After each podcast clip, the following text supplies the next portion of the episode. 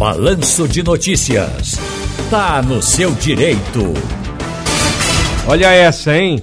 O Tribunal de Justiça de São Paulo determinou que a cantora Lecha, famosa, também é responsável por uma dívida do marido, o artista MC Guimê, né? Você sabe quem é o MC Guimê, você sabe quem é a Lecha. A Lecha não tem dívida, mas o Guimê tá devendo 400 mil reais. 400 mil reais é a dívida do MC Guimê. Aí a justiça disse que a esposa dele também é responsável, ou seja, ela pensava que não estava devendo nada, mas agora ela tá.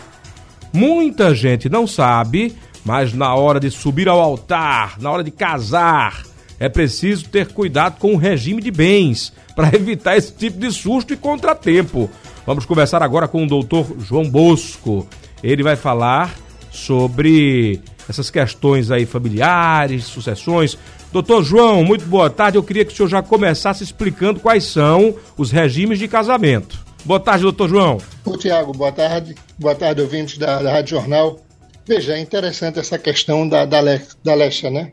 O regime de bens, Tiago, é o regime da comunhão universal de bens, é quando você se casa e todo o patrimônio se comunica. O outro regime da comunhão parcial de bens é que o, só irá se comunicar o patrimônio adquirido na constância do casamento. E o terceiro é o regime da separação total de bens, não se comunica passado, nem presente, nem futuro. E existe o quarto, que é o regime final de aquest, que no Brasil não, não tem muito isso, mas é um regime misto. O casal em vida, enquanto estiver ali casados, ele cada um administra o que é seu, e se houver uma separação é que vão fazer esse encontro de contas. Esse quarto parece que é mais complicado, né? É, é, é, na Europa ele é muito usado, entendeu? Porque deixa você que adquiriu o patrimônio administrando sem a interferência do outro. Hum. Você pode vender, você pode comprar sem, sem ter assinar. a autorização da esposa, entendeu? Do, do esposo.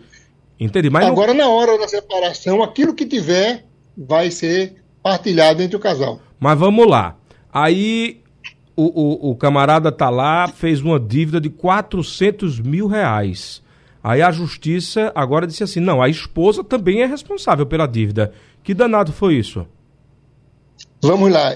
A gente não tem muita informação desse processo, é por isso eu vou te dar algumas opções dessa ah. confusão. A primeira, o regime que eles casaram, certo, é o regime da comunhão universal de bens se comunica passado, presente e futuro. Entendi. Porém, a, o detalhe é que o imóvel foi comprado antes do casamento. Então, presume, se presume que é dele o imóvel. Porém, as parcelas foram sendo pagas no período do casamento. E aí ele deixou de pagar as parcelas. Não pagando as parcelas, veio o processo de execução. Eu não sei se ela figurou no processo como parte também é, é, que estava sendo cobrada, ou até na execução, a parte executada. Mas, por ela ter morado nesse imóvel, ela ter usufruído desse imóvel, eu entendo que ela tem a responsabilidade de pagar essa dívida. Eu até entendo, vou dar um passo além, se o regime fosse da comunhão parcial de bens e essas parcelas sendo pagas no regime parcial de bens, ela também entraria. O que estranha é que a penhora determinada pelo juiz vai direto a bens que ela possui, mas do exercício da profissão, não de bens, do fruto do trabalho. Então mandaram penhorar a imagem dela, as músicas dela, provavelmente bilheteria dela. Hum? Eu entendo que nesse caso não se pode penhorar salário, pensões, não se pode.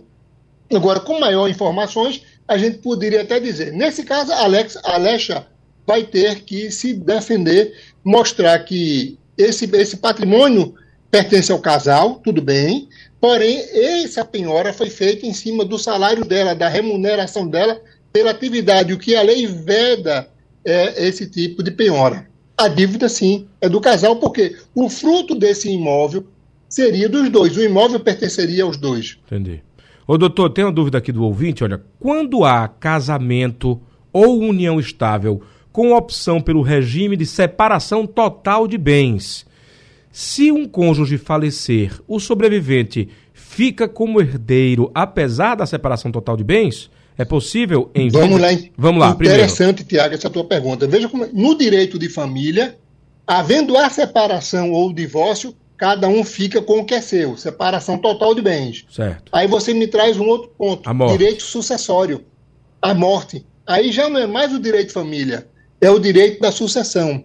E na sucessão, o cônjuge, seja ele marido ou mulher, ele passa a ser herdeiro naqueles bens privados. Por exemplo, eu tinha uma casa antes, tinha um carro antes, não se comunicava com a minha esposa, por conta do regime da comunhão parcial. Com a morte, esse carro, a minha esposa vai entrar como, her, como herdeira, dividindo com meus filhos. E naqueles bens que o casal adquiriu durante o casamento. Nesse caso é separação essa, total. Separação ela vai ser total. meieira. Ela vai ser meieira, né? Por causa do casamento. É, eu tô entendendo, tô entendendo. Isso. Aí ela pergunta mais: é possível fazer algo para evitar que isso aconteça? Veja, é, é, não morrer. Ou se separar antes. Ou se separar antes. Porque entendi. é interessante essa questão. É, é, a lei que trata dessa forma. A lei protege o cônjuge, porque muitas vezes você passa a vida toda morando com aquela pessoa numa união estável, você cuidou daquele homem, só por conta de um regime você vai ficar na rua da amargura. Isso acontece muito com mulher. E, e, e a lei veio para proteger essas situações, essas situações. Ora, se você não quer mais viver com aquela pessoa, se separe. Da mesma forma, é aquele regime da separação total de bens obrigatória, que não é aquela que o casal escolhe, mas é aquela que a lei determina. O homem, acima de certa idade, não pode casar com nenhum outro regime a não ser com a separação obrigatória de bens. Nesse caso. A partir de que idade, é... doutor? Oi, a separação total de bens é obrigatória a partir de que idade? De que idade? Porque isso é estatuto do idoso, né? É isso, acima dos 70 anos. Tá. Acima dos 70 anos. Obrigatoriamente separação se total. Se for casar, separação total obrigatória. E uhum. aí existe esse tipo de impedimento. Mas na morte, ela pode reivindicar naqueles bens particulares claro. que foi entendeu? Aí vem, vai toda uma questão que pode ser. Morte é uma coisa, separação de... é outra. Isso. Pronto, então deixa eu, deixa eu destrinchar aqui para o nosso ouvinte ou o nosso ouvinte. Ela, essa pessoa não quer se identificar, tá? Eu até estou começando a achar que deve ser filho, né? Então, é, quando há casamento, separação total, se o cônjuge falecer, a sobrevivente, o sobrevivente fica como herdeiro, né? É, metade, isso. não é isso? Metade. É não, herdeiro. Ele, não, ah, vai dividir, vai dividir. Vai dividir. Se, se o falecido tinha três filhos, a, a, companheira vai ser o quarto. Ah, então tá vai dividido tudo por um quarto. Igualzinho, tá? Pensava que era meieiro. Vai não, ser o quarto, não, meieiro tá? é aqueles bens, quando o regime é parcial de bens, Entendi. que se divide na consciência do casamento. Perfeitamente. Na separação total, então, para essa pessoa, se o cônjuge morrer, quem ficou vai dividir com os filhos, tá? Irmamente. Isso. Ela... Divisão igual. Tem... Divisão igual, concorre com os filhos. Tem como evitar como isso aconteça? Não tem. Só se separar antes de não morrer. Tem. Aí ela pergunta. É, ou se não, ou, ou, ou se não, é, ele compra os imóveis, os bens que ele que seja, e coloca o nome dela, tá. ou um nome de terceiro, e que ela é de confiança dela. Mas, Mas é dizer... uma operação de risco. Mas eu entendo que ele já tenha, né, esses bens. Então ela pergunta: pode fazer um testamento? Mas o testamento também tem limite, né? O testamento tem limite. Ele só pode dispor daquela parte chamada disponível que é 50% da parte dele. Então ele pode, para proteger a mulher, isso acontece muito, viu, Tiago? Hum. O marido quer proteger a mulher com a companheira e ele já tem outras situações do passado, então ele faz um testamento e deixa para aquela companheira a parte dele disponível para que ela tenha essa segurança. Então, além da pensão por morte, caso ele, ele tenha alguma aposentadoria ou trabalhe e tenha alguma renda, ela vai usufruir dessa pensão por morte, como também do testamento, e vai entrar naqueles bens que sejam os bens privados que não se comunicavam no casamento. Eu posso deixar quanto no testamento? Eu quero deixar. Qual é o máximo que eu posso deixar no testamento? Metade? 50%. Metade. Da Pronto. sua parte disponível. Entendi. Isso. Então vamos lá. Eu vou morrer. Aí eu tenho um apartamento. Aí eu deixo o meu Isso. testamento lavrado em cartório dizendo que metade daquele apartamento eu quero que fique para o abrigo dos velhinhos.